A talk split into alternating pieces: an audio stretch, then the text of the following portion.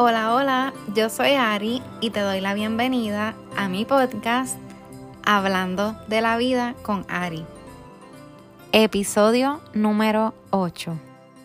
Recuerda que estaré aquí cada miércoles para ayudarte a ver la vida y las situaciones desde una perspectiva diferente y más positiva, además de proveerte herramientas que te ayuden a organizar y encaminar tu vida para que puedas aprovecharla al máximo. Aquí estamos otro miércoles. Espero que te encuentres súper bien. El título del episodio de hoy es La vida es corta. Muchos dicen que la vida es corta y suena fuerte, ¿verdad? Si nos detenemos a analizarlo, pero si ya he escuchado varios episodios, ya tú sabes más o menos cómo es este podcast y la dinámica Así que obviamente las intenciones no son que te pongas triste. Y con este episodio de hoy lo que quiero darte es un wake up call o una llamada para que despiertes y para que tomes acción. Y quiero empezar contándote algo que leí hace poco y pues de cierta manera me impactó, me dio pena, pero a la misma vez me hizo reflexionar y fue como un wake up call para mí. Así que por eso te lo quise traer a ti también. Pues esto que leí, lo leí en un grupo en Facebook en el que estoy, que by the way es bien chévere, es un grupo solamente de mujeres y es de viajes. Básicamente mujeres que les gusta viajar y hablan de sus viajes, de sus experiencias en otros países, hacen preguntas. En realidad es un espacio seguro en el que muchas mujeres se atreven a expresarse y a contar cosas, a veces tristes, a veces felices, a veces que te hacen reflexionar o querer viajar a ese lugar, etcétera, etcétera. Y en confianza, si alguna le llama la atención o le interesa a este grupo, las puedo invitar a través de Facebook. Si mal no recuerdo, es un grupo que solamente puede entrar por invitación.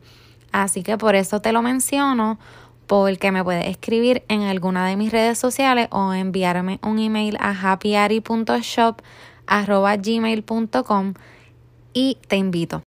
Pero nada, la cuestión es que de vez en cuando escriben posts bien profundos y uno de ellos es del cual te quiero hablar hoy.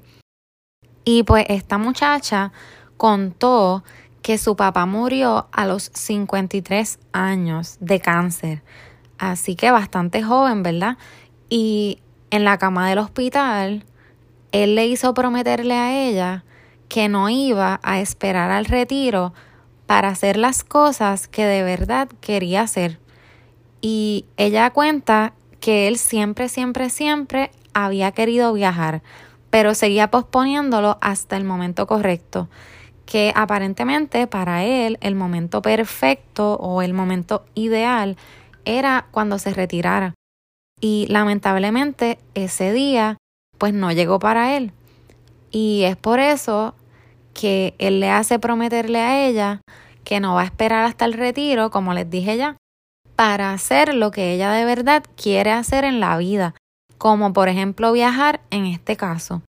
Así que imagínate estar en esa posición y lo impactante que tuvo que ser eso para ella. Y ella dice que ese momento cambió la trayectoria de su vida entera, que la ayudó a salir de un matrimonio abusivo, que decidió estudiar, que parece que era algo que siempre había querido retomar y comenzó a viajar el mundo. Y algo que también menciona es que ella decidió tomar las cenizas de su papá y cada vez que viaja a un país y está en un lugar que ella siente que le quita el aliento, pues ella esparce un poquito de las cenizas de su papá en ese lugar. Así que ella lo siente más cerca de ella, como si estuviera ahí con ella viajando y acompañándola en sus aventuras. Y yo sé que aquí todo el mundo puede tener sus creencias y algunos no creerán en cremar los cuerpos o en esparcir las cenizas por ahí. Pero independientemente de eso, está bien claro su mensaje. Y a mí en lo personal me pareció bien bonito, cómo ella usó esta situación tan triste como un wake-up call y tomó el control de su vida. Y ella termina diciendo que espera que esta historia encuentre el corazón de alguien que necesite escuchar esto.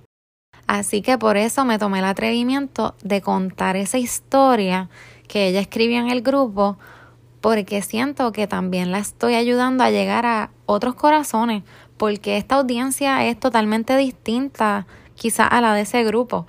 Es una audiencia que habla español y aunque va dirigido más a mujeres, el podcast por el concepto de la tienda, pero sé que hay muchachos que también me escuchan y esto puede ser un wake up call para cualquier persona en realidad. Así que tú no sabes cuándo será tu último día, nadie sabe. No sigas posponiendo todo eso que quieres hacer, no lo sigas posponiendo. No te creas que eres eterno o que la vida va a durar para siempre. Lamentablemente lo único seguro que tenemos en esta vida es la muerte. Y esto es algo que tú decides cómo tomar. Y yo te invito a que lo tomes como motivación, como motivación para vivir tu vida a plenitud y al máximo. Y tú sabes que siempre está esta frase de vive tu vida como si fuera el último día. Y ya la gente lo dice por decir, mucha gente ni le hace caso, pero piénsalo. Saca ratitos de tu rutina de vida para vivir, para estar con la gente que quieres.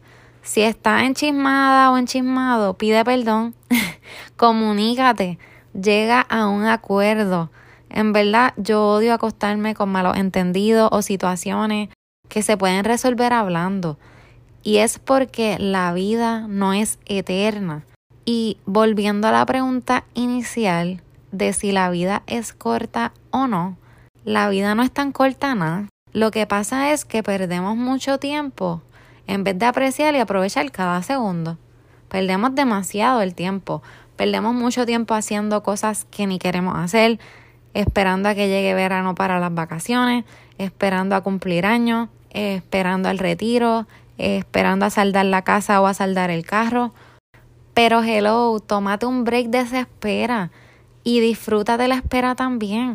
A lo mejor no te puedes dar el mega viaje hasta verano, pero puedes irte de weekend, de fin de semana o tener un pasadía chévere. Haz cosas que te hagan feliz y te llenen. Disfruta el mientras tanto, como dice Tommy Torres en su canción.